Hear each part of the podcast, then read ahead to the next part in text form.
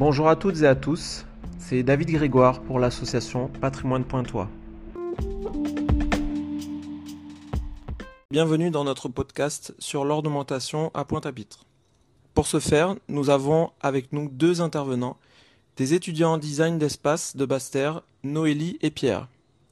Bonjour à tous, Pierre et moi sommes ravis d'être ici pour partager nos recherches et mettre en lumière l'ornementation riche et discrète qui a su évoluer à travers le temps dans la ville de Pointe-à-Pitre. Commençons par le début, la casse créole. Noélie, pouvez-vous nous en dire un peu plus sur les particularités observées? Absolument. La casse créole se distingue par sa boiserie et notamment le couronnement, cette partie en dessous de la toiture. On peut la trouver de différentes manières avec un motif répétitif qui peut être triangulaire ou encore carré. Cet ensemble reste avant tout discret et intégré à la façade. Intéressant. Passons maintenant aux bâtiments religieux, comme l'église catholique Saint-Pierre et Saint-Paul, lieu incontournable à Pointe-à-Pitre. Euh, quelles sont les particularités à noter sur ces lieux prestigieux? La façade de l'église est l'élément extérieur le plus orné avec ce que l'on appelle des frises. Ce sont des éléments qui se rapprochent des moulures et sur ce lieu, la particularité est qu'elles sont en béton imitation marbre. Nous avons pu observer des colonnes et des statues qui apportent et démontrent le niveau de richesse du lieu, car nul n'est sans savoir que la richesse est intimement liée à l'ornementation. Enfin, le clocher a la particularité d'être en métal, avec un toit en zinc martelé, dit en écaille de tortue, et des éléments d'encadrement arrondis ornés. Nous voyons donc une vraie différenciation entre l'architecture religieuse et l'habitat créole. L'un se veut être le symbole d'une certaine grandeur, tandis que l'autre se veut plus discret. Bien sûr, le milieu influe beaucoup sur les choix de construction, d'habitat et d'ornement, mais il évolue notamment à travers la maison haute et basse, très présente à Pointe-à-Pitre. On retrouve une abondance de ferronnerie, comme l'expression d'une richesse, à travers des portails, des rampes, des consoles ou des rambardes pouvant être ornées de motifs floraux ou géométriques. Ogives, lignes, carrés, cercles. Ces derniers restent avant tout symétriques. L'habitation dans l'angle de la rue Alsace-Lorraine est pour moi la parfaite illustration de la richesse ornementale que possède la ville de Pointe-à-Pitre. De plus, nous avons observé une ornementation personnalisée, jusqu'à l'inscription de symboles personnels comme les initiales des propriétaires. Les boiseries sont également très présentes, avec des lambrequins, aussi nommés marquises ou encore frises créoles. C'est ce petit élément que l'on retrouve très fréquemment suspendu en haut des bâtisses qui est principalement constitué d'un élément d'inspiration végétale et placé de façon répétée. Nous retrouvons en plus les corniches de baie, les portes-fenêtres cintrées ou encore les moulures triangulaires. Mais bien plus symbolique que la ferronnerie et la boiserie, le carrelage demeure une ornementation emblématique et unique au sein des habitations. Pouvant être utilisé à foison, il représente un élément singulier dans le paysage pointois. J'ai également envie de rajouter que le carrelage peut même devenir un prolongement de la maison car ce dernier est placé sur le trottoir.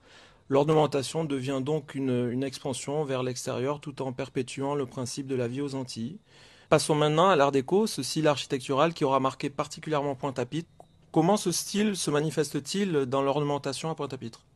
Alors, euh, l'art déco se caractérise par l'utilisation de motifs géométriques et des lignes épurées.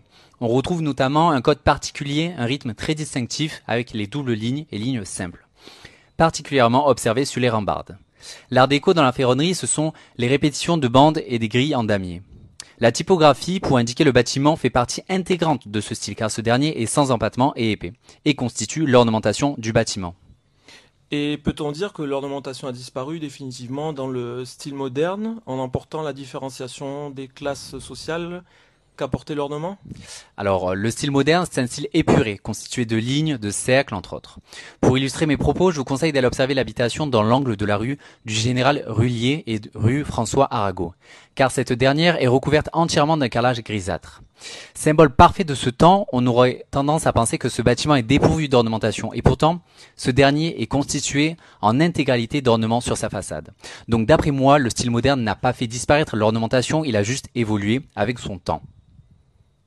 Et enfin, le moderne d'inspiration créole et le contemporain, en quoi ces styles représentent une continuité dans l'ornementation au sein de Pointe-à-Pitre? Le moderne d'inspiration créole conserve certains éléments traditionnels comme les formes arrondies, les motifs répétitifs.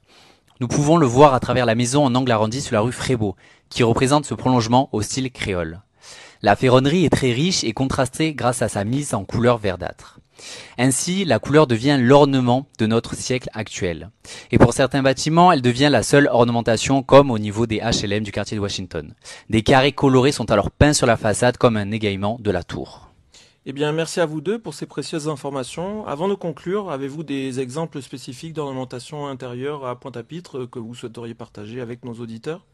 Alors quand je pense d'ornementation intérieure, on va penser euh, directement à la Maison Victoire.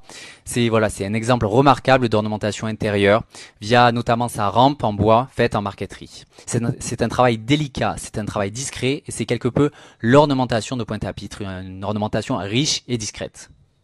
Pour conclure, à travers le temps, nous avons vu que malgré son évolution, l'ornementation reste fonctionnelle, répondant à des besoins humains et climatiques propres au territoire.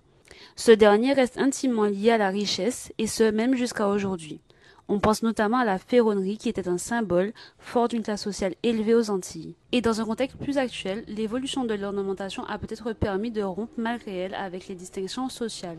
Merci encore à nos intervenants pour cette discussion enrichissante sur l'ornementation en Pointe-à-Pitre et merci à vous, chers auditeurs, de nous accompagner. À bientôt pour un prochain épisode.